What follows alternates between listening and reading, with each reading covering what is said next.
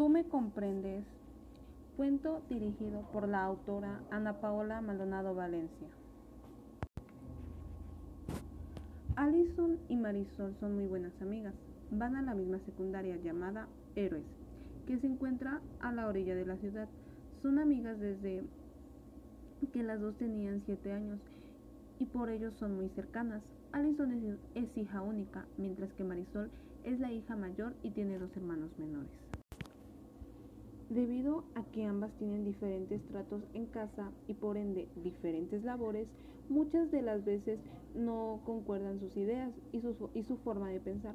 Como Alison no tiene deberes en casa, siempre va a casa de Marisol, eh, solo lo hace para matar el tiempo ya que no tiene nada que hacer en casa.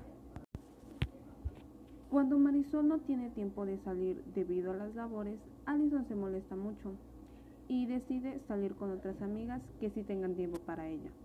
Alison no entiende que Marisol es la hija mayor y tiene que ver por sus hermanos y cuidarlos, ya que sus padres trabajan todo el día. Al llegar a su casa, la madre de Alison le, comienza a cuestionar.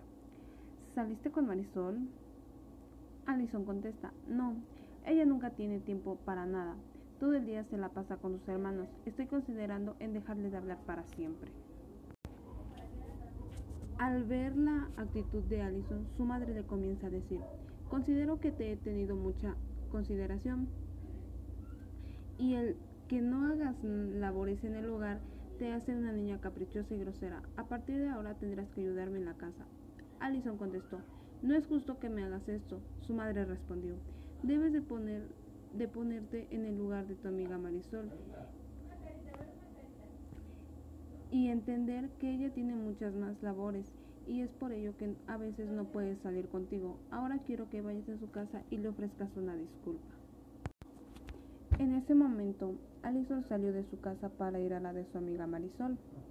Al llegar a su casa, lo primero que hizo fue abrazarla y decirle, te ofrezco una disculpa por haberme portado de esa manera. Debo de ser más empática y ponerme en el lugar de los demás. Marisol le dijo, no tengo nada que perdonar, seguiremos siendo las mejores amigas. Y fue así como Alison tuvo que ser más empática, no solo con Marisol, sino con todas las personas. Fin. Hola, ¿qué tal chicos y chicas? Muy buenas tardes, tengan todos ustedes. El día de hoy, como ya saben, abordaremos un nuevo episodio con un fin educativo. El día de hoy abordaremos un tema demasiado interesante, ya saben, para retroalimentar todo aquello que hemos aprendido. El tema a abordar hoy son los antecedentes históricos de la psicología educativa. A manera de introducción vamos a, a ir este, definiendo qué es la psicología educativa. Bien, la psicología educativa es una subdisciplina de la psicología que se encarga de estudiar las formas que se llevan a cabo el aprendizaje humano, especialmente en el contexto de los centros educativos. La psicología educativa analiza los modos en, que aprendemos y enseñamos ah, y trata de aumentar la efectividad de las distintas intervenciones educativas a fin de optimizar el proceso. También trata de aplicar los principios y leyes de la psicología social a las instituciones y organizaciones educativas. Bueno, en esta parte creo que está clarísimo que es la, psicología educativa, ¿no? Podemos entender que siempre va a buscar siempre va a buscar un, un beneficio para los alumnos con fines académicos. Bien, ahora vamos a ir a, a los antecedentes históricos. Eh, bien, los antecedentes históricos en el campo de la psicología de la educación fue fundado por muchos pioneros de la psicología que surgió a finales del siglo XIX, juntos eh, justo antes del comienzo del siglo XX.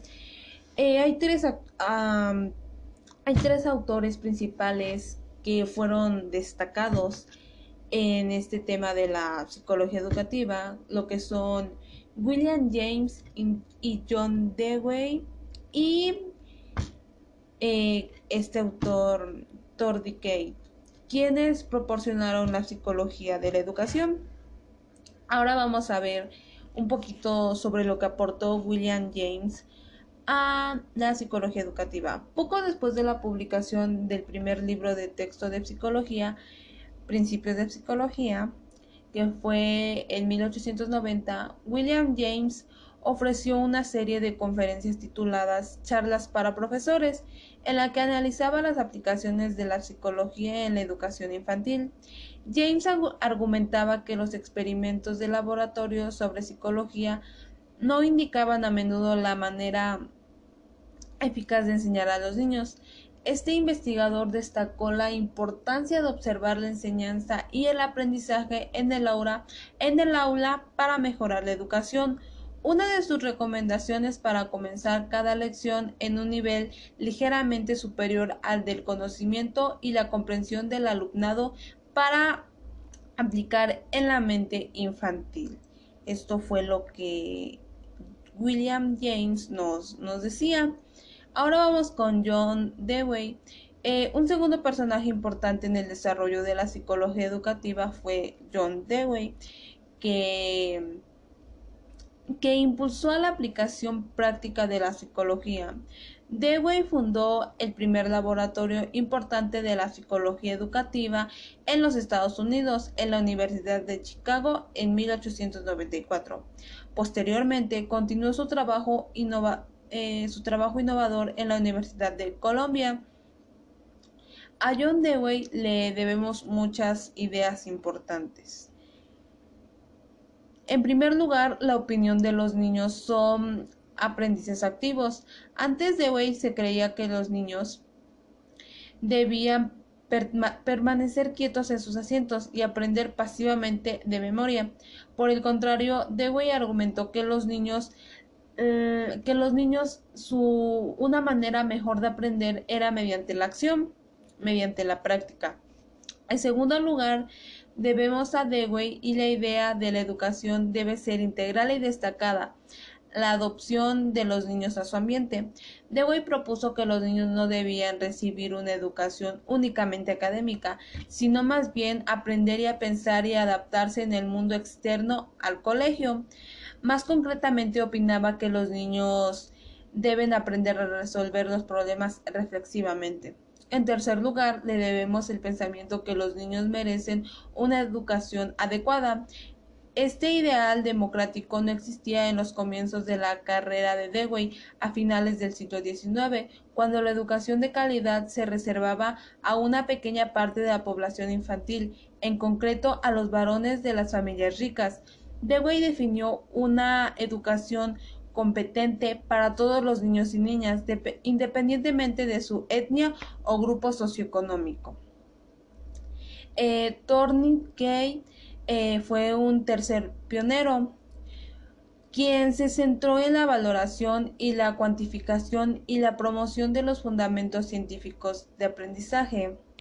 Kate sostenía que una de las tareas educativas más importantes era desarrollar las aptitudes infantiles para razonar y destacó en el diseño de los estudios científicos rigurosos de la enseñanza y el aprendizaje. Este autor impuso sobre todo la idea que la psicología de la educación debe tener un fenómeno, un fenómeno científico y basarse firmemente en la cuantificación. En esta parte vemos que los autores eh, daban sus ideas claras y concretas acerca de cómo los niños deberían de aprender, que sí deberían de aprender de manera eh, simplemente viendo o en la manera de actuar. Vemos cómo eh, los, los autores daban sus ideas acerca de cómo se debería los niños de tener un buen aprendizaje para que los niños pudieran pudieran ir razonando todo aquello que se les se les ponía enfrente. Y bueno, a manera de conclusión podemos decir que podemos decir que la psicología educativa siempre va a buscar que el alumno tenga un buen aprendizaje, tenga muy buenos conocimientos eh, de manera general. Bien, creo que esto sería todo. Agradezco su atención prestada como ya saben, nos estaremos escuchando, viendo en un nuevo episodio.